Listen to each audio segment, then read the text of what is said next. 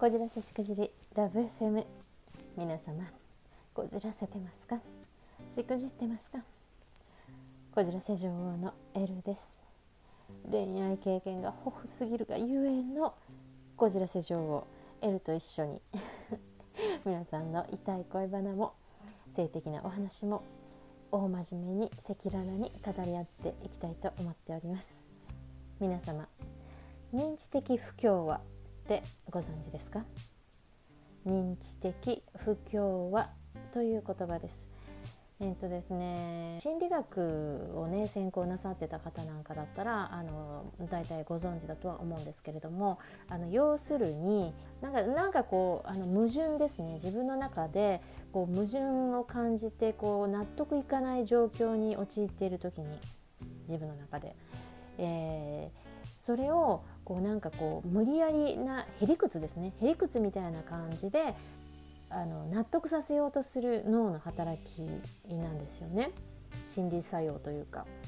のことを、えー、認知的不協和っていうんですけれどもあの、まあ、例えばなんかまあ仕事とかであのもうその仕事がねあの嫌でこうなんかこう不条理なことがいっぱいあってややめたいなとかいろんなことをねあブラックだなとかね、まあ、あの自分に向いてないなとかいろいろなんでこのこの職場にいるんだろうとか思っててそのなんかこの不協和ですね。なんかなんとなんかこうあの納得いかないだったりとかいやこの状況はなんか間違ってるとかいろんなネガティブな矛盾矛盾にこうもだえてる状態だとしますよね。でだったら辞めればいいじゃんとか、ま、だったら別の職場に移ればいいじゃん転職すればいいじゃんとかってなるじゃないですか普通に考えたらね。で客観的に考えたらそう見れ言えるはずなのにでも自分は今その状況にいるっていうことを自分として認めてあげなきゃいけないっていうか自分として肯定したくなっちゃうんですよね自分がその状況に甘んじていることを。自分でこう否定したくないわけですよね。でそうするとその否定しないための肯定するためのこのへりくつを作り出しちゃうんですよね。お給料安くてちょっと納得いかないけれどもやりがいがあるしとかね自分は今結果出せてないけどやりがやりがいだけはあるからとか例えば、ま、人間関係人だけはね、みんな優しくしてくれるし自分は全然この仕事に向いてないとは思うけどそこの環境はねあの職場環境はすごくいいしとかね 人が優しくしてくれるからそんななんかあの自分が辞めるのはちょっと申し訳ないしとかねなんかまあそういうふうに、まあ、いろんな形でこのあの自分がそこにあの収まっていることに対してその肯定するためのへりくつをつけちゃうんですね頭の中で。これ恋愛においてよくある話であのなんかまあダメンズとかですよね。あのいわゆるなんかもう本当にどうしようもないなんか暴力を振るうだあの、ね、なんか彼女からお金を奪うだなんだとかっていうふうな人に、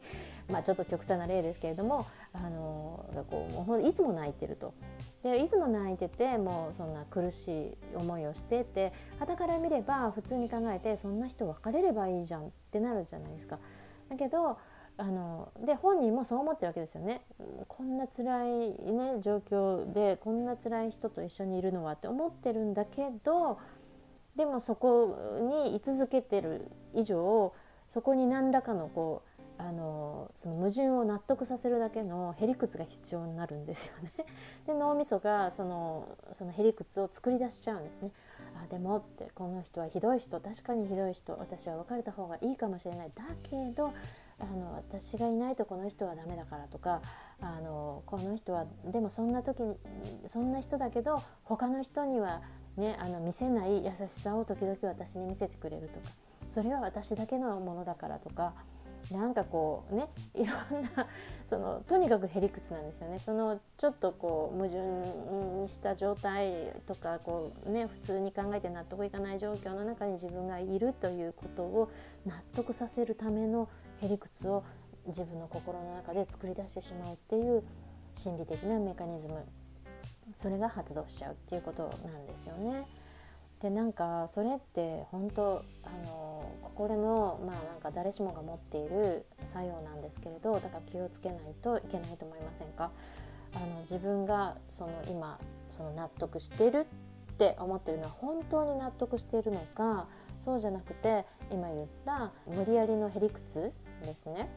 自分でその状況を認めたくないけど認めないと自分がこうなんていうか悲劇になっちゃうからその状況から抜け出せてない自分があのすごくこうむしろ自己嫌悪になってしまったりするのが嫌だからまさに認知的不協和ですねあのそれによってその自分を守ろうっていうか自分のその今してしまっている選択に関してこう肯定っていうかね自己肯定するっていうだけなのかっていうことですねそこはあのすごく気をつけないと自分をもっと不幸な状態にあの長く置いてしまうことになると思います。であとまあちょっと似たところでねなんか自分がこう相手に対してギブした分をこう取り戻そうとするリスクをこう回収しようとするみたいなあのその心理作用っていうのもあるんですけど、まあ、ちょっと長くなっちゃうのでそれについては次回またお話ししたいなと思います引き続き次回の放送でお待ちしております